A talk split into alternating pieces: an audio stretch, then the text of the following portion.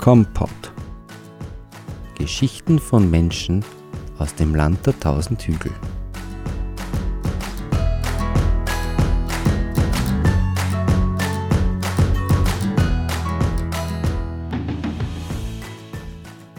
Wir schreiben seit vorgestern das Jahr 2019. Ein Jahr, das viel Interessantes in die bucklige Welt bringen wird, weil 2019 das Jahr der Niederösterreichischen Landesausstellung auch in unserer Region sein wird. Offiziell ist es, äh, geht erst Ende März los, bei Kompott schon heute. Ich stelle euch einen Mann vor, der gerade richtig sein neues Buch in die Welt gesetzt hat. Ein Buch, das ja, eine Art wissenschaftliche Aufarbeitung der römischen Militärgeschichte in Romanform liefert. Und nicht schwer zu erwarten, das Ganze spielt auch in der buckligen Welt. Primus inter pares, der Usurpator heißt das Buch. Stefan Zedner heißt sein Autor und er sitzt mir heute gegenüber. Willkommen, Stefan. Hallo, grüß Gott. Primus inter pares, erster und dergleichen. Der Usurpator, der Inbesitznehmer oder wie übersetzt man das? Äh, ja, kann man übersetzen, der Inbesitznehmer. Es ist äh, in der römischen Geschichte so gewesen, äh, dass man solche Leute als Usurpatoren bezeichnet hat, die das Kaiseramt im Besitz nahmen zu einer Zeit, wo es vielleicht noch einen anderen Kaiser gegeben hat. Und äh, gerade davon handelt ja dieses Buch. Es handelt äh, um die, also es geht um die Machtübernahme von Septimius Severus, der im Jahr 193 nach Christus, also auch schon davor ein paar Jahre, äh, Statthalter in der Provinz Pannonia Superior war, also jenem Teil des römischen Imperiums, in dem sich auch äh, unsere bucklige Welt befunden hat damals.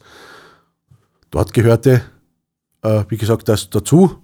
Und äh, in dieser Zeit äh, der Wirren und äh, der mächtigen äh, der Machtspielereien äh, von verschiedenen Kaisern ist Septimius Severus dann als Statthalter hier zur Kaiserwürde gekommen.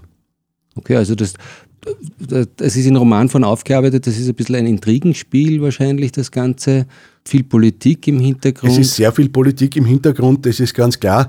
Äh, ich meine, es ist auch aufge es ist aufgearbeitet. Man muss jetzt natürlich sagen, äh, wir haben auch wissenschaftliche Forschungen dazu äh, schon angestellt. Es gibt auch sehr viele primäre Quellen, also seien es jetzt äh, schriftstellerische äh, Arbeiten aus der Zeit, aus der römischen Zeit, Cassius Dio, Herodian, die uns davon berichten äh, auch natürlich äh, inschriftliches Material, das teilweise da uns irgendwie Informationen bietet über diese Zeit. Das Problem, was wir natürlich immer haben, äh, all diese äh, Arbeiten aus der Antike sind heute nur mehr oftmals fragmentarisch vorhanden. Das heißt, wir haben vielleicht einen gewissen Einblick, aber nicht mehr so das Gesamtbild. Äh, ein Gesamtbild ergibt sich vielleicht im Endeffekt, so könnte man es sagen, aber wir wissen zum Beispiel nicht genau, was jetzt zu einer ganz gewissen Stunde, zu einem ganz gewissen Moment äh, passiert ist. Das können wir natürlich nicht mehr rekonstruieren. Und da habe ich mich dann äh, herangewagt an diese Sache und habe mich da an einen Roman einmal ge gewagt, um das Ganze irgendwie interessant in einem Roman darzulegen, in einem historischen. Also sind die handelnden Personen nicht ganz frei erfunden, kann man das so sagen? die sind nicht frei erfunden. Also es gibt ein paar frei erfundene, äh, das ist ganz klar, aber der Großteil der dort vorkommenden Personen ist real, hat wirklich gelebt. Und mit gleichem auch, Namen auch, oder? Auch mit dem gleichen Namen, ja. Also okay. mein Protagonist, beispielsweise Lucius Minitius Honoratus, der ist tatsächlich nachgewiesen. Er hat einen Weihaltar aufstellen lassen äh, den hat man gefunden, 1873, glaube ich, war das, in der Annagasse 3 in Wien. Mhm. Das heißt, dort hat man seinen Namen gefunden, wo er äh, Silvanus, dem Gott des Waldes, quasi seinen Dank dargelegt hat.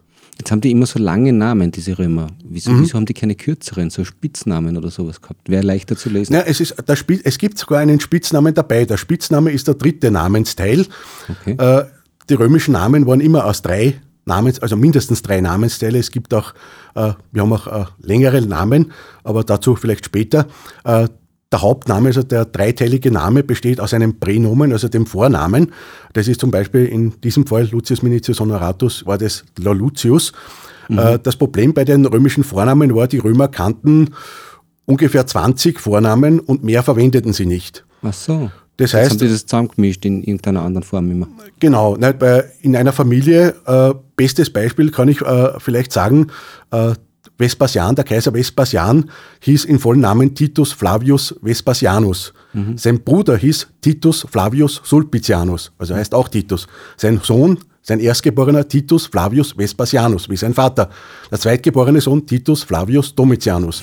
Das heißt, wenn man dort Titus gerufen hat in diesem Haus, haben sich alle umgedreht und haben gesagt, was willst du von mir? Inklusive Weil alle einfach Hund. Titus geheißen haben. Ne? Und äh, das heißt, da brauchte man natürlich dann einen Nennnamen dann dazu. Ne? Der zweite Namensteil, wie gesagt, das ist ja der Gentiliz, also das, der Gentilname, der ist natürlich das, was man heute als Familiennamen bezeichnen würde, also zu einer gewissen Familie, äh, die man zugehörig ist. Äh, Julius, ne? Gaius Julius Caesar, die Familie der Julia, der Titus Flavius Vespasianus, Familie der Flavia. Äh, und wie gesagt, äh, dann am Ende gab es noch den Nennnamen, also so wie man eigentlich eine Person dann genannt hat. Das war das Cognomen, also der letzte Namensteil. Und der konnte teilweise durchaus lustige Züge tragen.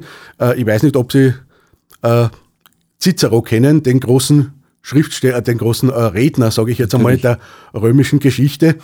Was die wenigsten wissen, Cicero heißt der Stotterer. Weil er hat nämlich als Kind gestottert.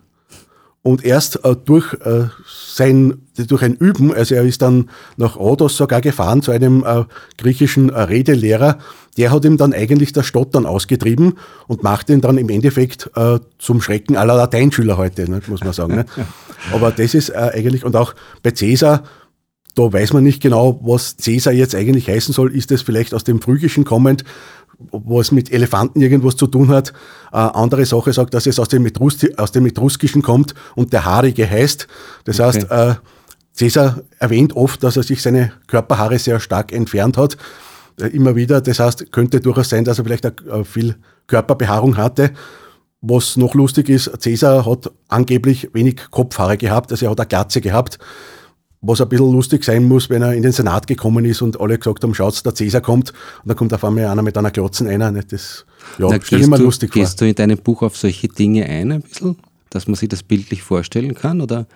Weil es sind ja doch, wenn man so lange vierwörtrige Namen liest, ähm, das ist ja nicht einfach zu lesen. Oder ich, ich frage anders, braucht man Vorkenntnisse der römischen Geschichte, um dieses Buch zu lesen? Äh, ich würde sagen, nein. Äh, es ist natürlich immer lustig, wenn man eine Vorkenntnis hat. Äh, dann hat man natürlich auch äh, die Hintergründe, sage ich jetzt auch anders, äh, vor Augen, vor Kopf, im Kopf. Aber ich würde sagen, nein. Ich habe es auch primär so angelegt, dass man keine wissenschaftliche Vorkenntnis oder eine Vorkenntnis der römischen Geschichte äh, braucht. Auch bei den Namen muss man sich, äh, man muss sich vielleicht ein bisschen eingewöhnen, weil das halt andere Namen sind, als man sie heute kennt. Äh, das ist ganz klar. Aber ich sage auch da, muss ich, ich, ich kann nicht alles irgendwie so äh, erklären, dass ich sage, sicher, es kommt manchmal irgendwie vor, ich habe, glaube ich, einen äh, Namen drin, der äh, also mit Cognomen Clemens heißt, ne? wobei ihm die Clementia nicht eigen ist, wie der Protagonist sagt, nicht, weil er ihn in der Früh äh, ziemlich unsanft weckt. Also da ist, äh, hat man so ein bisschen eine, eine, eine Spielerei drin. Aber ich habe das auch so angelegt, ich meine, man muss das natürlich auch immer so anlegen, äh, als wäre das irgendwie ein Abriss aus der Zeit und da kann man natürlich nicht alles erklären. Ich versuche natürlich schon, eine gewisse Erklärung da hineinzubringen. Äh, man, muss es, man muss es auch so sehen, äh, wenn man da viel erklärt in so einem Roman, dann wird es wieder zu einer wissens- wissenschaftlichen Abhandlung und dann hat es mit einem Roman nichts mehr zu tun. Also das, da muss man immer Vorsicht walten lassen. Jetzt war es ja schon lange dein Traum, soweit ich weiß, so ein Buch zu schreiben. Richtig, ja? Und du hast dich also einfach hingesetzt und hast du deinen Traum erfüllt, kann man das so sagen? Oder wie, anders, wie, wie, wie schwer ist es, so ein Projekt zu verwirklichen? Hm, Schwer, ja. Es ist, äh, man hat natürlich, äh, also bei mir war es so, ich habe diese Idee äh, schon lange im Kopf gehabt und äh, habe das dann, habe mich niedergesetzt und habe äh, begonnen da zu schreiben. Äh, es ist immer so, am Anfang beginnt man oft, äh, man schreibt äh, mal irgendwie schnell was auf und äh, dann kommt man aber schon sehr langsam natürlich auch rein in, in diese Sache, was will man eigentlich aussagen, was will man herüberbringen. Äh, das ist natürlich in einem historischen Roman äh, schon ein bisschen schwieriger, weil man einen, eine Rahmenbedingung ja quasi vorgegeben hat. Mhm. Das heißt, man weiß, wo beginnt die Geschichte, wo wird sie enden, was, was wird am Ende geschehen. Das heißt, das ist natürlich schon einmal äh, die Sache, die man natürlich hat. Und ich habe mich dann äh, zum Beispiel dazu entschieden, nachdem ich schon äh, längere Zeit auch dazu, darüber geschrieben habe, dass ich äh, die ganze Sache von einem Ich-Erzähler erzählen lasse. Ja, sicher, sicher leichter zu lesen in der, in der Ich-Form. Ähm, die ISBN-Nummer, die stellen wir natürlich in den Shownotes.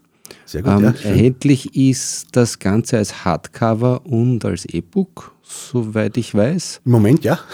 Oh, Stefan, wird es da irgendwie Lesungen oder ähnliches auch geben zu dem wird Buch? Wird es sicher auch geben, ja. Gibt es aber noch keinen Termin? Es gibt noch keinen Termin, leider. Also ich habe noch nichts äh, diesbezüglich. Äh, jetzt war natürlich die Weihnachtszeit, da ist es immer ein bisschen schwierig, sich da. Also alle Buchgeschäfte, die jetzt zuhören, du bist offen dafür. Ich bin auf jeden Fall offen dafür, also sehr gerne in der Region jederzeit. Okay. Und auch darüber hinaus natürlich. Äh, Stefan Zedner ist heute bei uns zu Gast im Pinkneu-Studio in Kirchschlag für die 15. Folge Kompott. Stefan, du bist ja eigentlich Wissenschaftler, also studierter Althistoriker, um es genau zu benennen. Richtig, ja. Ähm, du liebst die römische Militärgeschichte, das haben wir schon mitbekommen. Die lateinische Epigraphik, das ist die Inschriftenkunde. Genau, ja. Ähm, bezeichnest dich selber als Latin Lover. Ich nehme an, du meinst damit die lateinische Sprache, oder? Ja, richtig. Also ich habe nicht gesagt, dass ich aussehe wie ein Latin Lover. Ich sage immer, ich bin ein Latin Lover. Ne? Also, wie ja. er aussieht, könnt ihr euch ja dann auf den Fotos anschauen. ja, genau. Also, ja, äh, aber du bist Wissenschaftler und möchtest ähm, gerne vom Schreiben leben können, sagst du. Geht das überhaupt? Ja, es wäre natürlich äh, traumhaft, äh, das zu können. Ähm, es ist natürlich äh, gerade in der Anfangsphase sowieso schwierig, aber soweit ich äh, informiert bin, gibt es in Österreich sieben Schriftstellerinnen und Schriftsteller, die von ihrer Arbeit als solcher auch leben können. Nur sieben? Nur sieben, ja. Wahnsinn. Also da sieht man auch den Hintergrund, okay. von dem man sich da. Das heißt, du stellt. bleibst Wissenschaftler nebenbei. Wie ist, wie ist das? Wie, wie, wie schaut der Tagesablauf eines Wissenschaftlers aus? Äh, also eigentlich ganz unspektakulär, muss man eigentlich sagen. Ich sage, wenn man auf der Universität sich äh, bewegt, da können die Tage einmal länger werden, einmal kürzer sein, je nachdem, wie man halt gerade äh, ist, in welcher Forschungs, im Forschungsbereich man sich befindet. Das Problem bei der Wissenschaft, sage ich immer, ist gerade ein Forschungsprojekt zu initiieren. Mhm. Diese Sachen, die sind äh, gerade in der heutigen Zeit sehr schwierig geworden, muss man sagen. Es ist leider also prinzipiell hat es die Wissenschaft, glaube ich, nicht ganz leicht. Da geht es ja um Finanzierung. Es geht da um Finanzierung. Um nicht planbare Ergebnisse. Genau, da geht es ja. vielleicht sogar ja, den nötigen, um mit dem nötigen Ernst wahrgenommen zu werden oder so. Richtig, ich, ja. Ich, mir fällt da als erstes ein Klimaforscher, ja, die, die wissen seit Jahren und Jahrzehnten, was da Gutes draußen Beispiel, ja. kommt und was da ist und es wird völlig ignoriert und es wird einfach ähm, nicht ernst genommen. Kennst du das auch? Kenne ich auch, ja. Ich sage, eigentlich deckt sich äh, der Beruf des Wissenschaftlers äh, mit dem Beruf des Schriftstellers in diesem Fall. Es ist fast genau dieselbe mhm. Vorgehensweise. Man sieht. Äh, also du hast zwei Berufe, von denen man nicht leben kann. Ja, so kann man es eigentlich, wenn man es hart ausdrücken will, ja, kann man das durchaus ab, so ab sagen. Wie, ab wie viel solcher Berufe geht sich dann das Überleben aus? ja, nein, das ist. Äh, Weiß man nicht. Das ist eine schwierige Situation. Wie schaut es überhaupt in der Wissenschaft mit der Finanzierung aus? Wer oder was soll die Wissenschaft aus deiner Sicht finanzieren? Äh, natürlich, äh, die Wissenschaft kann sich finanzieren äh, über den Staat, das ist klar. Der Staat kann uns helfen, als, sage ich jetzt einmal, bei wissenschaftlichen äh, Abhandlungen, gerade im Klimaschutz, äh, wäre das eine ganz eine wichtige Sache, dass auch Staat und Politik sich da irgendwie mehr oder besser äußern. In dem Fall ganz klar, es geht uns alle was an. Es geht nicht nur. Da rennt uns auch die Zeit davon. Ja. Da rennt uns auch die Zeit davon, Nein, richtig. Also, Bei der römischen Geschichte rennt uns jetzt nicht unbedingt rennt, die Zeit rennt davon. uns jetzt nicht unbedingt die Zeit davon, das ist ganz klar. Äh, was, was man vielleicht noch machen kann, wo es aber oft gerade in der Wissenschaft ein bisschen äh, sich ein bisschen eine Spreizerei gibt dazu, äh, dass man äh, sich Sponsoren sucht. Mhm. Sponsoren äh, aus der Wirtschaft, aus der Industrie, irgendwie erst in dem Bereich, da gibt es dann immer irgendwie, naja, soll man das, soll man sich in diese Sachen begeben? Mhm. Ähm, wir wissen, dass es in anderen Ländern, in Großbritannien zum Beispiel, wird viel über äh, Sponsoren äh, auch in der Wissenschaft gearbeitet. Dort ist aber auch so, muss man sagen, dass äh, auch die Wissenschaftler selbst äh, ein bisschen anders arbeiten. Dort wird zum Beispiel von einem Wissenschaftler auch erwartet, dass er zum Beispiel populärwissenschaftlich mhm. tätig ist. Mhm. Das heißt, seine Wissenschaft auch in die Öffentlichkeit mhm. hinausträgt. So wie ich zum Beispiel jetzt Wir mit wollen meinem Sie Buch, auch verstehen. Ne? Ja. Genau, wie ich zum Beispiel auch mit meinem Buch das versucht habe, mit meinem Roman. Das heißt, Dort ist es nicht so, dass man jetzt sagt, okay, man sitzt im finsteren Kammerl und sperrt sich dort ein mit irgendwelchen äh, Büchern, uralten Büchern und äh, macht dann irgendwelche Abhandlungen, die man dann in einer wissenschaftlichen Zeitschrift publiziert, wo dann vielleicht äh, diejenigen Personen, die sich damit befassen, das auch lesen und der Rest der Bevölkerung sieht das nicht. Und das ist eben gerade das Schwierige. Ne? Da bleibt jetzt, dann die Wissenschaft wieder auf der Strecke. Die genau, ja. So, die Wissenschaft äh, bleibt äh, in dem Sinne auf der Strecke, weil man einfach niemanden hat, weil man einfach den Hintergrund nicht hat. Ja. Also die, die, die Zustimmung dazu nicht hat. Weil wenn man jetzt äh, eine wissenschaftliche Abhandlung über die römische Militärgeschichte schreibt, so wie ich das ja auch schon des Öfteren auch wissenschaftlich getan habe, dann fragen sich natürlich die Leute, ja, was, was ist da jetzt eigentlich interessant dran? Ich, ich sehe daran nichts mhm. oder ich, ich verstehe davon nichts. Äh, da sind so viele lateinische Ausdrücke drinnen, ich verstehe das alles nicht. Ne? Mhm. Ne? Und genau das ist dann wichtig, dass man das auch hinausträgt. Mhm. Ja, und, und, zeigt, was ist das Spannende dran. Und eine moderne Form der Finanzierung, Crowdfunding in der Wissenschaft wird es auch geben, oder? Das wird es auch, also gibt es auch durchaus, aber auch das ist immer so ein bisschen ein Stiefmütterchen. Man Warum? macht heute. Warum eigentlich? Man, du könntest ja sagen, wir machen Ausgrabungen, jeden zehnten Scherben, den kriegt irgendein Investor. ja, da haben wir schon die, die ersten Probleme. weil äh, ich sage jetzt einmal, äh, gerade. Nachbildung dieses Scherben. Über Nachbildung kann man vielleicht sagen, kann man vielleicht reden, ja. Äh, aber ich sage gerade solche Scherben, wie man sagt, auch die erzählen eine Geschichte. Und äh, da ist es ganz wichtig. Aber die ist ja für alle da, die Geschichte. Die ist für alle da. Also ja. auch für die Finanzgeber. Auch für die Finanz sollte es eigentlich sein, ja. ja. In diesem mhm. Fall, ja. ja. Es gibt durchaus solche äh, Bereiche schon, wo man das durchaus. Äh, also ich macht. fasse zusammen, Finanzierung ist wie überall ein, ein Problem. Das haben wir ja auch schon an anderer Stelle hier in Kompot besprochen. Äh, vielleicht was anderes. Ich weiß, dass ein Thema, das dich auch sehr beschäftigt, wie viele bei uns in der Region, die Bildung und die Zukunft unserer Bildung ist.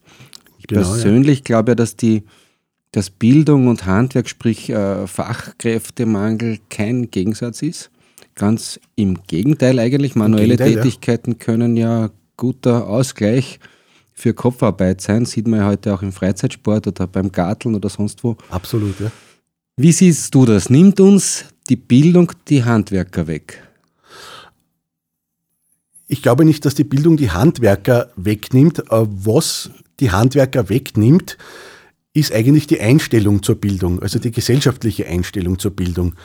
Äh, wir haben immer so eine Einstellung gehabt, also mir kommt halt das vor, die Menschen haben so immer noch so dieses Bild im Kopf, äh, je höher man eine Schulbildung hat, desto gebildeter ist man und äh, der einfache Handwerker, sage ich, ich erlaube mir jetzt einmal der einfache Handwerker zu sagen, weil, weil das ja immer als solcher herüberkommt, der ist halt einer, der hat halt nicht so eine lange Schule hinter sich, mhm. ist halt dann einfach nur ein Handwerker geworden. Mhm. Und genau da ist das große Problem. Das ist nicht der einfache Handwerker, das ist genauso ein Mensch, der genauso seinen Beruf macht und den auch sehr gut macht und den vielleicht auch liebt.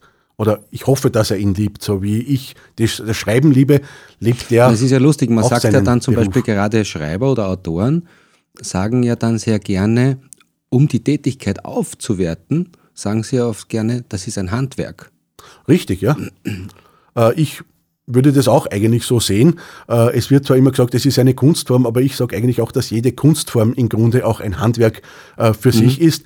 Allein was man da hineinsteckt in so ein Buch, das ist eben auch das Problem, das sieht man oft nicht. Den Hintergrund sieht man nicht, dass man da natürlich recherchieren muss, dass man irgendwie sich da das zusammenstellen muss mhm. Und dann äh, die fertige Geschichte da, da liegen zu haben in Buchform, da sieht man eben nur das Buch. Und bei vielen Handwerkern sage ich das auch oft so, dass einfach das Endprodukt, das man dann sieht, ein schönes Haus, das irgendwo in der Landschaft steht, das sich in die Landschaft einfügt, wunderschön, wunderbar, toll, aber was da für Handwerker daran gearbeitet haben, der Maurer, der Tischler, der Dachdecker, der Elektriker, der Installateur, was die da einfach reingesteckt haben, dass dieses Haus zu dem wird, was es ist, nämlich zu einer Wohlfühloase, das sieht man dann oft im, im Endeffekt nicht mehr. Das also heißt, da, wird quasi der einfache, also ich sage jetzt, dass das Handwerk wird herabgestuft, es ist halt ein Teil des Ganzen und das Ganze ist dann das, was das Tolle ist. Ja, wie lösen wir das jetzt, wenn, wenn alle Matura machen wollen und studieren wollen? Dann fehlen uns die Handwerker. Ja, äh, ich bin in dem Sinne ein Verfechter der Sache, dass man eine Gesamtschule macht, aber nicht eine Gesamtschule jetzt für die 7- bis 14-Jährigen, sondern eine Gesamtschule allgemein. Mhm. Das heißt, ich könnte mir vorstellen, äh, es gibt jetzt schon zum Beispiel diese Sache Lehre mit Matura, die an und für sich eine sehr gute Initiative ist, die aber meiner Meinung nach noch nicht ganz äh, fertig gedacht ist. Es ist ein super Beginn, mhm. aber es ist äh, noch nicht ganz fertig warum sage ich das jetzt? Es ist immer noch, ich meine, da werden sich jetzt wahrscheinlich viele wundern, wenn ich das sage, es ist immer noch die Matura da. Ja, Weil die Matura, ich sage, die Matura ist eigentlich oder war früher eben dieses Ding und ist es auch heute noch, das ist das Ding, mit dem wird man quasi befähigt, um zu studieren. Ja. Und wenn man sich aber heute teilweise anschaut, äh, Studenten, die teilweise in den Universitäten herumlaufen, dann fragen wir, wie haben die eigentlich die Matura geschafft? Ja, aber also glaubst du nicht, dass jemand, der eine Lehre mit einer Studienberechtigung macht, mit 18, 19 ganz eine andere Persönlichkeit darstellt, wie jemand, der aus der Schule in die Uni kommt? Sicherlich. Absolut. Also das ist ja der Trick bei Lehre mit Matura. Ja, aber wie gesagt, für mich ist einfach äh, diese Sache nicht, dass es hier irgendwie immer diese Grenzen gibt. Also diese Grenzen, äh, ich brauche eine Matura, um studieren zu können. Also äh, im, im, Kunstbereich ist es zum Beispiel so. Du bist für freien, freien Zugang zur, zur Uni. Ein freier Zugang wäre sicher eine Möglichkeit, äh, sage ich jetzt einmal. Wäre sicher eine Lösung. Also es für alle Eltern, die heute ihre Kinder nicht äh, lernen lassen, ähm, weil sie das als Sackgasse sehen. Zum Beispiel. So wäre ja. ja die Lehre mit Matura gedacht gewesen. Mhm. Wäre das natürlich ein Ausweg, wenn man sagt, jeder kann studieren gehen. Aber senkt das dann nicht das Niveau womöglich? Äh, naja, da muss man sich natürlich dann äh, damit auseinandersetzen und muss schauen, äh, wie kann ich da oder was, ich kann natürlich andere Rahmenbedingungen schaffen, äh, dass ich sage, äh, was hat zum Beispiel ein Handwerker, ich nehme es einmal her, einen Tischler, äh, wie hat sich der seine, wie hat der seine Lehre absolviert, wie hat sich der integriert oder in, in seine Arbeitswelt, wie hat der Erfahrungen gesammelt, was bringt der mit für Erfahrungen und dass man dann eben sagt, okay, der hat Berechtigung, dass er auch ein technisches Studium oder auch ein Architekturstudium für Innenarchitektur zum Beispiel auch durchaus absolvieren kann. Okay, also Irgendein Bewertungssystem braucht man. Ein Bewertungssystem wird unumgänglich sein, äh, was natürlich auch in dem Sinne, was ich sage, was dann natürlich immer schwierig ist, äh, in diesem Fall, dass dann natürlich, wie schon richtig gesagt äh, wird, es wird dann wahrscheinlich so sein, dass man zunächst einmal alle unbedingt in die Studium äh, bringen möchte. Nicht? Jeder, auch der äh, jetzt eine Lehre gemacht hat, wird dann vielleicht heißen, äh, das muss unbedingt ein Studium sein, weil ohne dem bist du nichts mehr. Und äh, das darf es nicht sein. Wie wäre es, wenn wir sagen würden, alle müssen eine Lehre machen, bevor studieren gehen können? Wäre auch eine interessante also Möglichkeit. Ja. Wäre eine interessante, eine interessante, ein interessanter Ansatz. Ja, wunderbar. Ein anderer Ausgleich kann auch die Beschäftigung mit komplett Abstrakten sein. Das machen ja auch manche. Also ich kenne Leute, die sich stundenlang lateinische Asterix-Zitate an den Kopf schmeißen und dabei fürchterlich zerkugeln. Ähm, andere wieder kippen in Science Fiction, Stichwort Star Wars. Wie ist das bei dir? Star Trek, bitte. Ja, okay, Entschuldigung, richtig. Star ja, Trek, bist du ein Trekkie? Ja. Ja. Ich bin tatsächlich, äh, das ist tatsächlich einer meiner oder eines meiner großen Ausgleiche. Auf der einen Seite die alte Geschichte, die römische Geschichte, äh, dann auf der anderen Seite wieder der Blick in die Zukunft okay. durch Star Trek. Was ist so faszinierend an, an, an Star Trek? Äh, mich fasziniert vor allem die, der gesellschaftliche Blick in diese, in diese Zeit. Also wie ist die Gesellschaft in dieser Zeit da aufgebaut in, okay. im Star Trek-Universum? Äh, es ist eigentlich, weil mir fällt, mir, fällt, mir fällt das immer so auf, es ist so, ja, eine tolle Zukunft, so wie wir uns alle die Zukunft vorstellen. Äh, das Problem, was wir haben, wir wissen nicht, wie wir dorthin kommen, aber es wäre schön, wenn es so ist. Ja, die führen doch auch Kriege dort. Die führen auch Kriege, ja. Äh, das ist äh, okay, ja. Aber ich sage auf der anderen Seite, es, es geht mir jetzt weniger, dass es da Krieg gibt. Na, sie gewinnen immer, das ist das ja, Gute gewinnt gewinnen, immer. Sie gewinnen, das Gute gewinnt immer, ja. Das ist natürlich ein äh, in diesem Fall äh, Geschichte, äh, ja, ein Hintergrund der Geschichte. Äh, aber was mich äh, immer so fasziniert, ist einfach diese, wir, wir haben eine Zeit, sage ich jetzt einmal, in der zum Beispiel wir kein Geld mehr haben oder eigentlich benötigen. Und trotzdem äh, gehen die Leute zur Arbeit, trotzdem haben sie Freude am Leben. Sie ja. können sich mit ihrem Replikator, können sie sich alles herstellen. Sie können sich ihr Wiener Schnitzel auf dem Tisch stellen lassen, einfach indem sie dem Computer sagen, ich mache jetzt ein Wiener Schnitzel haben. Ui, da werden jetzt viele schreien, die zuhören. und äh, gerade ja. das ist es ja dann sage ich eigentlich. Und also, trotzdem ist, ist quasi. das, das ist, Interessante wohl ist das, dass manches davon auch wirklich so kommen wird. Äh, ich bin davon überzeugt, dass es so kommen wird. Äh, das Problem ist zurzeit, dass wir in einer, ich komme, mir kommt das oft ein bisschen vor, eine Angst vor dieser Zukunft auch haben. Mhm. Äh, es wird oft ein bisschen von den. Ich glaube, wir haben Angst vor Veränderungen, nicht vor Angst vor Veränderungen ist es auch, ja. Nur diese Angst vor Veränderungen ist meines Erachtens geschuldet durch die Sache, durch die Tatsache, dass es uns zurzeit im Grunde ja sehr gut geht. Mhm. Wir sind seit den 1980er Jahren, muss man sagen, in einer stetigen Zeit, wo wir sagen können, dass ich, ich nenne immer die 1980er Jahre die Hochzeit der österreichischen Zweiten Republik, weil mhm. das war wirklich die, das waren wirklich die Jahre, da ist alles super gewesen, da ist alles toll gewesen. Wir haben so viel Arbeit gehabt, also mhm. damals, wenn jemand aus der Schule gekommen ist, also waren drei Jobs für ihn da und alle haben sich geprügelt um den Arbeitnehmer. Heute ist es eher umgekehrt. Heute, wenn man aus der Schule kommt, äh, ist es eher so, dass man sagt, ja, schön für dich, aber eigentlich können wir jetzt nicht wirklich was anfangen. Und äh, ich glaube, das ist äh, dass es eine Veränderung kommen wird. Ich meine, wir haben, Richard David Brecht hat es äh, wunderbar formuliert, dass es irgendwann einmal gewisse Berufe einfach auch nicht mehr geben wird. Mhm. Und vor dem haben wir natürlich auch Angst. Das heißt, wir haben jetzt schon ein Problem, dass, äh, ein, dass die Arbeitsplätze nicht äh, gesichert sind und dann fallen plötzlich nochmals Arbeitsplätze ja, weg. Aber es gibt ja dann immer mindestens so viele andere neue Arbeitsplätze auch. Bisher war es immer so. Ja, die Frage ist nur, wie schauen diese Arbeitsplätze dann aus? Oh, oder was, oder was, äh, was sind die, die, oder die, Grund, die Voraussetzungen für solche Arbeitsplätze? Es ist schon richtig, wenn wir jetzt wieder bei Star Trek äh, bleiben, ein Replikator muss auch irgendwie zusammengebaut werden und hergestellt werden, dass der funktioniert. Das heißt, da brauche ich die Techniker dazu und die Programmierer dazu, damit das alles so funktioniert, wie es geht. Und auf der anderen Seite wird aber zum Beispiel dadurch der Koch äh, überhaupt nicht mehr gebraucht, weil ich mir, wie gesagt, mein Wiener Schnitzel oder mein Gulasch äh, aus dem Replikator ziehen kann. Ja, das wird man aber nicht jeden Tag machen, sondern es wird, äh, man wird genauso noch in, in die Küche oder in das Restaurant gehen.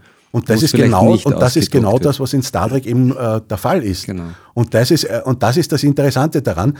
Die Menschen werden dann nicht mehr ihre Arbeit machen, weil sie eben jetzt dafür Geld bekommen oder ja äh, ja, einfach äh, um, um, um das Geld dann auch wieder ausgeben zu können, das wird einfach die Freude an der Arbeit sein. Prinzipiell, dass du jetzt ein Tracky bist, das ist, das hat was mit Ablenkung zu tun. Damit du das dich vom Alltag ja. irgendwie auch. Wovon musst du dich ablenken? Was ist bei dir speziell das, wo du dich ablenken möchtest? Ja, natürlich zum einen, äh, wenn man ständig irgendwie sich mit einem gewissen äh, Sache befasst, wie zum Beispiel mit der römischen Geschichte, da braucht man natürlich einfach irgendwann einmal einen Ausgleich, wo man einfach irgendwie mhm. in eine andere Welt sich äh, äh, begibt. Weil man ist ja in der römischen Welt, ist man schon in der einen Welt, dann begibt man sich halt wieder in eine andere Welt, wo alles einfach komplett anders ist, als es äh, in der römischen Zeit war. Da ist einfach äh, in diesem Fall, ja, ist für mich die Science Fiction irgendwie eine interessante Sache. Okay, und ich frage deshalb, weil ich weiß natürlich, habe ich im Vorfeld mitbekommen, das ist jetzt ein bisschen ein schwierigeres Thema, dass die MS-Erkrankung deiner Mutter ähm, dich schon sehr berührt. Natürlich, ja. ja. Und sowas ist natürlich auch einerseits für die Erkrankten, aber auch für die Angehörigen immer eine, eine große Aufgabe. Wie geht es deiner Mutter heute und wie geht es dir heute? Äh, meiner Mutter geht es äh, den Umständen entsprechend, sage ich jetzt, äh, in Ordnung. Also die, die Krankheit ist zurzeit stabil. Äh, wobei natürlich, äh, sage ich jetzt, äh, der Verfall natürlich auch immer wieder zu sehen ist. Mhm. Das heißt, es gibt Tage, wo es besser ist, dann wieder Tage, wo es nicht so gut ist. Das heißt, wo sie dann auch auf den Rollstuhl zum Beispiel angewiesen ist. Sie schafft es noch zu Hause ein bisschen zu gehen mit Hilfe, auch mit 24 Stunden Betreuung mittlerweile. aber es gibt dann auch natürlich Tage, wo es nicht so toll ist. Das ist klar. Und natürlich ist das auch eine Belastung, die man natürlich auch als Angehöriger hat. Das ist selbstverständlich. Ja, einerseits die psychische Belastung, andererseits können aber auch sehr oft finanzielle Nöte auftreten. Also manche Pflegende können ja dann ihrem, ähm, ihre Erwerbstätigkeit vielleicht gar nicht mehr hundertprozentig nachgehen. Das ist richtig, ja. Stellen wir uns einmal vor, es gäbe so etwas wie das bedingungslose Grundeinkommen. Wunderbar. Ja? Also für alle, die es, nicht, die es nicht wissen, was das ist, da geht es darum, dass man, die Idee dahinter ist, dass man quasi eine, eine finanzielle Grundversorgung für jeden aufstellt, so dass man mal prinzipiell wirtschaftlich unabhängig scheint zu sein. Man kann sich natürlich noch was dazu verdienen, man kann aber die frei werdende Zeit sozusagen sinnvoll nutzen für Dinge, die der, für die Allgemeinheit gut sind, die ähm, vielleicht in pflegenden Berufen oder andere Dinge, ähm, die man dann auch gerne macht. Oder vielleicht besser erklärt, wie es ein Bekannter von mir sagen würde, das ist jetzt frei zitiert, der sagt gerne, Arbeit brauche ich so viel wie einen krummen Rücken, aber ich brauche eine gewisse finanzielle Unabhängigkeit und eine sinnvolle Tätigkeit. Das ist es, ja. Stellen wir uns also vor, sowas gibt es, bedingungsloses Grundeinkommen. Was würdest du anfangen? Ja, vorerst natürlich das bedingungslose Grundeinkommen, das ist ja das Interessante, dass uns das genau diese Gesellschaft einmal ermöglichen würde, wie es zum Beispiel in Star Trek mhm. vorhanden ist. Ne? Das ist ja eigentlich genau diese Lösung. Äh, natürlich, ich sage, gerade in meinen Berufen, wo wir vorher gesprochen haben, Wissenschaftler und Schriftsteller, beides Berufe, von denen man eigentlich nicht leben kann, mhm. aber gerade da ein wunderbare, eine wunderbare Hilfe. Äh, als Schriftsteller natürlich, man hat das Buch, das man verkaufen kann, aber wie ich schon sagte, es ist, viel, es ist eine Zeit, um das zu schreiben. Man braucht die Zeit, um dieses zu schreiben. Mhm. Und diese Zeit muss man sich nehmen. Wenn man da in einem Beruf, in einem 40-Stunden-Job äh, gefangen, ich sage ich sag jetzt einmal gefangen ist, äh, es ist nicht jeder Job ist schlecht, äh, den man macht. Wenn man einen Job gern macht, dann ist das, können 40 Stunden auch wunderbar sein, äh, die man da verbringt. Äh, aber natürlich, äh, wenn man da etwas anderes machen muss, um quasi Geld zu verdienen, um sich seinen Traum dann zu erfüllen, da ist das natürlich immer etwas, was einem ein bisschen die Zeit nimmt. Mhm. Und die Zeit ist etwas, was heute sehr kostbar ist. Und gerade in dem Fall ist das bedingungslose Grundeinkommen für mich ein ganz wichtiger Faktor. Auch in der Wissenschaft. Ich habe vorher schon gesprochen, wenn man äh, beispielsweise ein, ein, ein Projekt einreicht auf der Universität, das ist ein langwieriger Prozess, das kann bis zu ein, zwei Jahren dauern, bis das Projekt einmal überhaupt bewilligt wird. Mhm. Und was tut man in diesen zwei Jahren? Das Projekt läuft dann für drei Jahre. Jetzt muss ich mir, wenn ich ein Projekt äh, initiiert habe und das tatsächlich durchkommt, muss ich mir schon in der Zeit, wo ich dieses Projekt eigentlich umsetzen sollte, überlegen, was mache ich in drei Jahren. Ich muss also quasi schon wieder das nächste Projekt initiieren, mhm. damit ich dann quasi wieder weitermachen kann. Und gerade diese Sache würde uns äh, im, dabei würde uns das bedingungslose Grundeinkommen helfen. Weil ich kann jetzt zum Beispiel ein Projekt wunderbar abschließen. Ich kann mir das, äh, wenn ich mich damit befassen Alles möchte. Klar. Aber was sagst du den Kritikern, die jetzt sagen, na, da wird es genug oder mehr Leute geben, die das ausnutzen und gar nichts machen, nichts für das für die Allgemeinheit? Äh, die verstehe ich natürlich, dass es äh, äh, da natürlich ein, ein, eine Ablehnung dazu gibt. Äh, ich habe mich aber schon damit auch, auch befasst und es ist in Kanada, hat man einmal versucht, also in einer Stadt im Norden Kanadas, ich weiß jetzt nicht, welche Stadt es war genau, äh, jedenfalls eine Stadt, die halt weit ab von aller anderen Zivilisation liegt, um es einmal so zu sagen. Da hat man das einmal versucht, einige Jahre lang. Und da ist natürlich, da ist man draufgekommen, dass es im Endeffekt eigentlich nur ein Prozent der Gesamtbevölkerung war, die wirklich gesagt haben, äh, okay, ich nutze das wunderbar aus. Ich setze mich äh, zu Hause in den Liegestuhl und tu nichts. Mhm. Äh, mag natürlich angenehm wirken, nur haben ich, die dort wieder aufgehört dann mit dem Projekt? Äh, es war nur so, es war ein Projekt, glaube ich, das, um das einfach einmal zu sehen, wie das funktioniert. Aber wenn das funktioniert, dann müssten wir ja sagen, okay, das wird übernommen ins, aus dem ja, Projektstatus. Schön, wäre, ja, schön wäre es, ja. Ich glaube, dass da vielleicht irgendwie ein politischer Hintergrund dann wieder dagegen gesprochen hat. Oder man muss natürlich, wenn man das jetzt in einer Stadt macht und dann aufs ganze Land anzuwenden, ist es vielleicht ein bisschen schwieriger, weil es da natürlich Ablehnung dann auch vielleicht geben kann, eine größere. Äh, das ist auch verständlich. Ne? Ja, wenn es an sowas scheitert, ähm, wenn es immer daran scheitert, dass man da erst einen globalen Konsens finden muss, quasi bevor man etwas mhm. ändert, dann, wird, dann werden Änderungen schwierig werden. Das ist leider das Problem, wo wir heute sind. Äh, wir, auf der einen Seite haben wir eine leben wir in einer globalisierten Welt oder zumindest glauben wir in einer globalisierten Welt zu leben und auf der anderen Seite versuchen wir aber nationale Interessen dann wieder äh, durchzubringen. Das ist gerade in der jetzigen Zeit sieht man das sehr gut. Äh, Europa, eine wunderbare Idee, wie sie war, also die Europäische Union, man kann es nur so sagen, das war die beste Idee, sage ich, des 20. Jahrhunderts eigentlich, ein Friedensprojekt äh, Europa endlich einmal vereint und es zeigen sich jetzt aber schon wieder Zerfallserscheinungen. Mhm. Also wir sehen aus dem Brexit, Nationalismus heraus. Ja, aus dem Nationalismus heraus, jeder versucht irgendwie, ja, sein eigenes äh, Leben, sein eigenes Dasein irgendwie vor anderen zu schützen. Wahrscheinlich fehlt es daran, so groß denken zu können für viele vielleicht fehlt es daran, groß denken zu können, vielleicht wollen sie es aber auch nicht.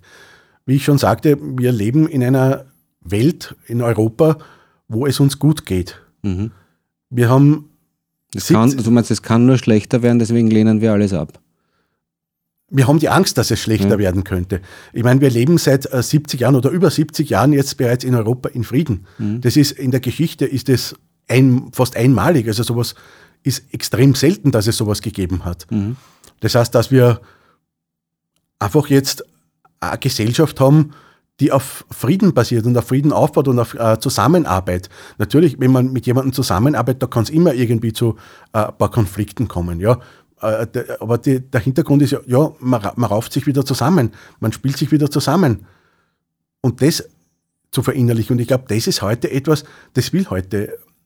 Irgendwie kommt mir so vor, jeder versucht sich irgendwie so sein eigenes Leben so ein bisschen so in sich einzuigeln. Mhm. So, ich bin quasi, okay, noch mir die Sintflut, ich, mir es jetzt gut und äh, da, möchte, da möchte ich auch nichts ändern. Nicht? Also da soll kein Flüchtling daherkommen und äh, mir irgendwie jetzt neben mir stehen und dann vielleicht äh, auch irgendwie äh, finanzielle Unterstützung bekommen, weil das ist ja quasi mein Geld, das was da eigentlich der kriegt. Mhm. Und das ist eigentlich etwas, wo ich sage, das kann nicht gut gehen. So, so kann es nicht funktionieren. Stefan Zehetner ist heute bei uns zu Gast und hat uns schon einiges über sein neues Buch erzählt. Stefan, wie soll deine Zukunft aussehen? Das ist eine sehr schwierige Frage. Äh, natürlich auf der einen Seite, ich möchte weiter an meiner schriftstellerischen Karriere arbeiten. Das wäre wunderbar. Möchte mich auch natürlich auch wissenschaftlich noch weiter profilieren, mhm. um es einmal so zu sagen. Das heißt, ich werde auch in meine, das heißt, die römische Armee oder die römische Zeit, die lateinische Epigraphik sind meine äh, Passionen und die möchte ich natürlich auch nicht missen, auch in meiner Zukunft nicht. Mhm. Würdest du in deiner Vergangenheit gerne etwas ändern? Puh. Wenn ich jetzt so schnell daran nachdenke, eigentlich nicht. Vorbestimmung oder Zufall? Die Frage ist, wie man Vorbestimmung oder Zufall definiert. Weil äh, natürlich, es gibt gewisse Sachen, wo man sagt, das war ein toller Zufall, dass das jetzt äh, so funktioniert. Äh, oder habe ich, hab ich eine Überlegung angestellt, dass ich jetzt äh, irgendwie was mache oder irgendwie, äh, es wird oft in der, in der Liebe, wird es ja oft äh, sehr gerne so gesagt, dass man sagt, okay, wenn man den Partner des Lebens oder die Partnerin des Lebens trifft, äh, ja, das war ein reiner Zufall, dass wir uns da über den Weg gelaufen sind. Na, manche suchen es, da ist Oder manche suchen es einfach, ja. Oder manche versuchen dann einfach, dass sie sagen, okay, diese eine Person, die ja. ist genau die richtige und äh, dann wollen wir das erzwingen und vielleicht läuft es dann gar nicht irgendwie. Ne? Also das ist, äh, ob da jetzt alles eine Bestimmung haben muss oder eine Bestimmung ist oder auch Zufälle äh, mhm. unser Leben bestimmen, ich glaube, man muss es einfach nehmen, wie es ist. Okay. Und wenn es, wenn es einmal ein Zufall ist oder ein Zufall sich ergibt, dass man einfach was erlebt, indem man sagt, okay, das wäre genau das, was ich jetzt will, dann soll man auch diesen, zu, äh, diesen Zufall zulassen, denke mhm. ich. Mhm. Weil ich sage, solche Dinge kommen nicht wieder. Mhm. Das ist auch oft so eine Sache, fällt mir auch oft auf, dass viele Menschen dann sagen, okay, wenn ich jetzt habe, äh, ich bin lieber ein Sicherheitsmensch, okay, ich mache nicht alles, äh, was ich mal machen will. Ich meine, ein Buch schreiben ist beispielsweise so eine Sache, Buch schreiben ist, ja, das kann gut sein, das kann schlecht sein, äh, ja, wer was, äh, habe ich da Erfolg, wer was, bin ich da mhm. erfolgreich damit, dann lasse ich es lieber. Mhm. Und das ist, glaube ich, die falsche Einstellung. Also wenn man so eine Einstellung hat, dann muss man es machen. Und mir fällt da gerade zu dieser Sache ein Zitat ein von Rainer Maria Rilke, ein Brief, äh, eines achtjährigen Buben, der an ihn geschrieben wurde. Mhm. Ja, das haben wir dann aufgezeichnet in einer äh, Briefesammlung. Und dieser achtjährige Bub hat ihn gefragt, hat gesagt, ob er ihm nicht, äh, er schreibt gerne, ob er ihm nicht irgendwie sagen könnte oder irgendwie eine äh, Unterstützung geben könnte oder sagen könnte, wie, wie man ein guter Schriftsteller wird. Und Rainer Maria Rilke antwortete darauf, wenn du in der Früh aufwachst und an nichts anderes denken kannst als an Schreiben, dann bist du schon Schriftsteller. Mhm. Und äh, gerade das ist es. Also man muss die Sachen auch zulassen. Und man darf sie nicht immer irgendwie sagen, okay, da aus dem wird eh nichts. Ja, ja, na, wir finden und immer tausend Gründe, warum tausend Ausreden, tausend Gründe. Ja. Angenommen, du hast die Chance auf eine Zeitreise, also mit Rückfahrt sozusagen. Zukunft oder Vergangenheit? Puh. äh, natürlich könnte man jetzt sagen Vergangenheit, weil ich beschäftige mich in der als Historiker natürlich mit der Vergangenheit. Das heißt, ich weiß, was auf mich zukommt und kann mich dementsprechend auch verhalten. Das heißt, damit ja. da nichts passiert. Auf der anderen Seite, die Zukunft wäre auch eine interessante Sache. Du musst einfach, dich zu, einfach, einfach zu sehen, wo geht es hin. Jetzt entscheide dich. Jetzt entscheide ich. Dann sage ich jetzt einmal die Zukunft. Habe ich nicht erwartet. Ja? Ich hätte dich eher auf Vergangenheit eingeschätzt, weil eigentlich wollte ich dich jetzt fragen, aber das kann ich ja trotzdem tun. Trotzdem, ja. Ähm, wie es eigentlich zu den Römern gekommen ist. Und damit komme ich wieder ein bisschen auf dein Buch zurück, weil du bist ja in Hochwolkersdorf zu Hause, ja, nicht weit weg von, von Schwarzenbach, wo die richtig. bekannten Ausgrabungen sind. Also alles, alles der Kelten ist sozusagen vorgezeichnet. Mhm. Du hast dich aber quasi für die Römer entschieden. Warum? Ähm, weil es mich einfach fasziniert hat, also ihre Gesellschaft, äh, ihre Ort zu leben, hat mich eigentlich immer schon äh, fasziniert. Und äh, weil wir von den Kelten gesprochen haben, es ist ja eigentlich nicht so, dass das irgendwie ein Unterschied ist, weil die Römer haben ja viel auch von den Kelten übernommen, genauso wie sie von den Griechen vieles übernommen haben. Das heißt, die Römer waren quasi so eine erste multikulturelle äh, Epoche aber auf der anderen Seite waren die Kelten schon die Wilden für die Römer, oder? Sie wurden teilweise auch als die Wilden dargestellt, aber auch aus den Forschungen wissen wir heute, dass das gar nicht stimmt. Ja, genau. Also sie waren, ne, also natürlich für den Römer war alles, was irgendwie außerhalb des römischen Imperiums lebte, äh, Barbaren. Ja. Aber dadurch, dass sie dann zum Beispiel die Kelten integriert haben, wurden auch die zu Reichsbürgern und waren keine Barbaren mehr. Mhm. Sie bezeichneten sie vielleicht noch immer als die Peregrinen, also die Auswärtigen oder die, heute würde man vielleicht sagen, oder bei, in, in Wien würde man das vielleicht sagen, die Gescherden, ne? also die am Land draußen leben nicht? und nicht in der Großstadt. So haben das vielleicht die Römer gesagt, okay, äh, alles was Rom und Italien ist, das sind halt die Civitas, dann gibt es die Peregrinen und dann außerhalb des Reiches die Barbaren. Aber das, was, was man da auch sagen muss, gerade in diesem Fall, äh, bei den Römern war es ja so, dass man, auch wenn man zum Beispiel als Barbar geboren wurde, auch die Möglichkeit gab, dass man einfach in die römische Zivilisation aufgenommen wurde. Also das war keine abgeschlossene, also das war nicht, dass man gesagt hat, okay, du bist jetzt Barbar und Barbar bleibst du und du bist immer der Wüde mhm. äh, aus dem Urwald oder was. Nein, nein.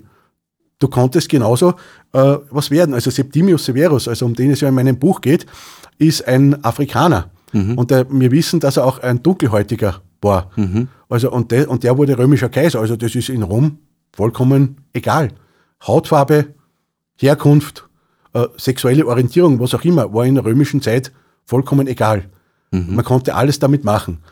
Das einzige Problem, was die Römer, muss man schon sagen muss, was die Römer nicht hatten, war vielleicht eine Political Correctness. Mhm. Also, wenn ich jetzt äh, dieses Wort verwenden darf, ein Römer hätte vielleicht zum Septimius Severus auch als ein Neger sagen können, mhm. ohne sich dabei irgendwas zu denken. Mhm. Jetzt haben die Römer oder anders gesagt, du hast uns ein Rezept mitgebracht und das ist der römische Getreidebrei. Was hat es ja. mit dem auf sich? Ähm, ja, das ist eigentlich, ähm, habe ich mir gedacht, wenn es schon mein Buch von den Römern handelt und ich in der römischen Wissenschaft tätig bin, äh, habe ich mir gedacht, äh, der Getreidebrei, ein wunderbares römisches Rezept. Es ist eigentlich deswegen, oder ich habe mich deswegen dafür entschieden, weil es so quasi das, der römische Alltags, das römische Alltagsessen schlechthin war. Also der Getreidebrei wurde das war die Basis für alles sozusagen. Das war quasi die Basis für alles. Also Emmerkorn, das leicht ange, äh, ich sage jetzt angestoßen äh, oder, mhm. oder nicht ganz gemahlen wurde, nicht ganz fein gemahlen wurde, äh, mit Wasser aufgekocht war, das war die Grundlage. Äh, es gibt da sogar wissenschaftliche Abhandlungen. Ne? Mein Kollege Dominik Hagmann hat sich damit äh, auseinandergesetzt und auch eine wunderbare wissenschaftliche Abhandlung darüber geschrieben. Äh, ich möchte das jetzt nicht ganz so exakt Nein, wiedergeben, weil das, das würde einfach zu lang sein. Aber wie gesagt, man kann diesen Getreidebrei, den hat man einfach unterschiedlich verfeinert. Ich habe in meinem Rezept, das habe ich glaube ich äh, angegeben, das mit Bohnen und mhm. äh, Gemüse. Das heißt, das ist die vegane Version gewesen okay. der Römer. Ne? Mhm. Man kann das natürlich aber auch mit Speck zum Beispiel verfeinern. Man kann Gemüse jeder Saison nehmen, also das kommt darauf an, wo es halt gerade äh, saisonal ist. Äh, man konnte es sogar, wenn man die Zwiebeln, den Knoblauch und das Gemüsezeugs weglässt und zum Beispiel saisonales Obst und Honig dazu mischt, das Ganze als äh, Süßspeise essen. Schau. Also auch da waren die Römer sehr alles, einfallsreich. Alles damit zu machen. Ja, ihr findet das Rezept in den Shownotes, wie natürlich auch die Infos zum Buch. An dieser Stelle auch nochmal Danke an den vorher erwähnten Dominik Hagmann schon äh, noch einmal für das Rezeptfoto, das er uns zur Verfügung gestellt hat. Übrigens, ihr könnt auch gerne mir Vorschläge schicken von Menschen, die ihr gerne in Kompott hören möchtet. Und wenn euch meine Arbeit gefällt, dann gibt es natürlich auch die Möglichkeit, ein paar Cent ähm, zu spenden. Alles findet ihr auf der Seite www.kompott.at, wie ihr das macht. Eine schöne Rezension, ein paar Sterne auf iTunes oder in der Soundcloud sind natürlich auch willkommen. Außerdem erlaube ich mir, ähm, ich hoffe, du genehmigst das, Stefan. Wir haben es nicht abgesprochen, einen Link zu einem YouTube-Video in die Shownotes zu stellen. Er heißt Nachricht an meine Enkelkinder und ist von Alexander Geist. Das ist der Astronaut, der gerade in der Internationalen Raumstation sitzt und ein Video gemacht hat, das ganz beeindruckend ist. Schaut euch das an, der Mann spricht mir aus der Seele. Ich kenne dieses Video, tatsächlich ein wunderbares Video. Also Schaut euch wirklich das an, das ist dein tatsächlich. Buch, das du mitgenommen hast, da hast du eines mitgebracht, das werden wir verlosen dürfen. Gerne, und zwar ja. unter allen Rezensionen, die es ihr auf der Seite von www.kompot schreibt oder auf der Facebook-Seite von Stefan Zedner. Den Link findet ihr auch in den Shownotes. Haben wir noch was vergessen? Noch irgendwo anders? Nein? Ja, also dort, wo ihr was reinschreibt und Bezug nehmt auf, diesen, äh, auf diese Folge Kompott, da werden wir in einem Monat alle zusammennehmen und einen herausziehen, einen oder eine, ähm, um das Buch zu verlosen. Stefan, was wird die Zukunft bringen? Ich hoffe oder ich bin davon überzeugt, dass die Zukunft sich besser entwickelt oder weiterentwickelt. Äh, ich sage immer so, die Geschichte ist kein, Stillstand. Mhm. Die, Geschichte ist ein stetiger Fortschritt. Mhm. Und es wird nicht stillstehen. Auch in der Zukunft nicht, wird es nicht stillstehen. Es wird immer was Neues geben. Und das ist gut so. Gibt es schon neue Buchprojekte, an denen du arbeitest oder ja. über die du nachdenkst? Ja, ja. Es gibt also gerade Primus inter pares ist äh, ein Buch, das nicht alleine steht. Äh, das wird wahrscheinlich, oder ich bin mir sicher, noch zwei weitere Teile in diesem Bereich, in diesem äh, in dieser Sache geben. Okay. Äh, andere Ideen gibt es natürlich auch noch zuhauf, äh, die ich durchaus umsetzen möchte und wo ich mich freuen würde, wenn das auch wirklich klappt. Hat eigentlich die, die Landesausstellung 2019 hm, auf dich und deine Tätigkeit einen Einfluss? Äh, natürlich, ja. Also gerade wenn man an die an die Landesausstellung vor allem hier in der buckligen Welt bei uns denkt, äh, da ist ja das Leitthema genussvolle Landgeschichten, mhm. Geschichten am Ende mit N in Klammer, also wo Geschichte und Geschichten äh, quasi zusammengefasst sind. Und da denke ich, da wäre das natürlich auch eine tolle Geschichte, auch in meiner, in meinem Buch, wo ja auch teilweise auch die bucklige Welt sehr stark vorkommt, auch das Keltendorf Schwarzenbach, das darin eine wichtige Rolle spielt. Es gibt auch andere Orte hier in der Gegend, das Goldbergbaugebiet im Kart, also bei Neunkirchen, mhm. mhm. bei Sebenstein, bei Wart, äh, dort überall mhm. ganz, es sind ganz wichtige Orte, die dann natürlich auch in weiterer Folge immer wieder erscheinen werden oder aufscheinen werden in diesen Büchern. Sehr gut. Und ähm, hier nochmal die Aufforderung an alle, die es interessiert. Du bist gerne bereit, Lesungen oder Autorenstunden zu geben. Sehr gerne, ja. Wäre auch gerade richtig, gerade jetzt eben in diesem ähm, Landesausstellungsjahr 2019. Ich ende heute mit einer Rezension über dein Buch, die ich im Web gefunden habe, also sozusagen im weltweiten Buch. Und da steht, wer römische Geschichte liebt, wird von diesem Buch begeistert sein. Der Autor ist Historiker, das merkt man an den genauen und richtigen Details. Der Roman hat einen wahren historischen Hintergrund, die Geschichte ist gut und spannend geschrieben. Auch Humor und lustige Details kommen nicht zu kurz. Zu Beginn soll man sich von den lateinischen Bezeichnungen nicht abschrecken lassen. Sie werden nicht nur erklärt, sondern im Laufe der Lektüre auch ganz selbstverständlich.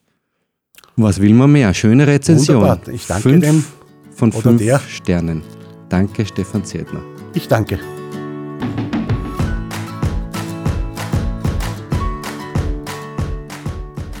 Das Rezept und weitere Informationen finden Sie auf compot.at. Compot steht für Kommunikation und Podcast und wird daher mit Doppel M und Dora geschrieben.